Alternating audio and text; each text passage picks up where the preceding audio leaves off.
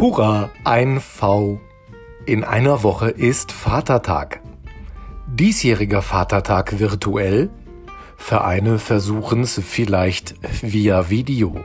Feltins verärgert, weil virale Videoclips von Versammlungen vergnügter Vorfahren von vollschlanken Verzogenen vorübergehend verboten sind. Vierspänner mit Vielzahl volltrunkener Väter vermutlich von Fechter bis Villingen vorbei – vormals vorteilhafte Vorbestellung und Vorauszahlung verloren. Verkauf von Verkehrsmitteln mit Vierbeinern vorprogrammiert. Vorzüglich Vorgegrilltes wird von verzückten Frauen in vorbildlich verschönten Vorgärten voll mit Vorräten vegetarischer Vollkost verteilt. Wladimir und Viktor versuchen im Vollrausch Vorwürfe zu vertuschen, vielprozentig Vergorenes unter verzierten Vordächern versteckt zu haben. Veralteter Vorsitzender im Vatikan verkündet verstimmt, vermeintlicher Vatertag sei vor allem die vertikale Vorfahrt von verehrtem Vereinsgründer. Klammer auf, Notiz an mich.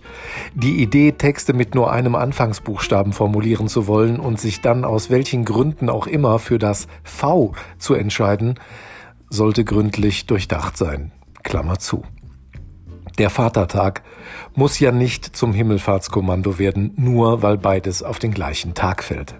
Besonders gut gefällt mir das sonst stattfindende Familienfest der Rheinbacher Karnevalisten im Freizeitpark von Rheinbach als Alternative. Da haben alle was davon. Nur dieses Jahr wohl leider nicht.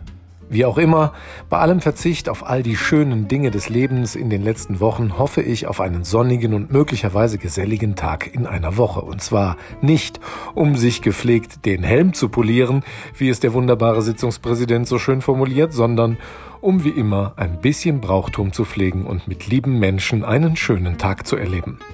Sollte das nach entbehrungsreichen Wochen tatsächlich der Fall sein, dann mache ich voller Freude mit F mit den Fingern ein V wie Victory.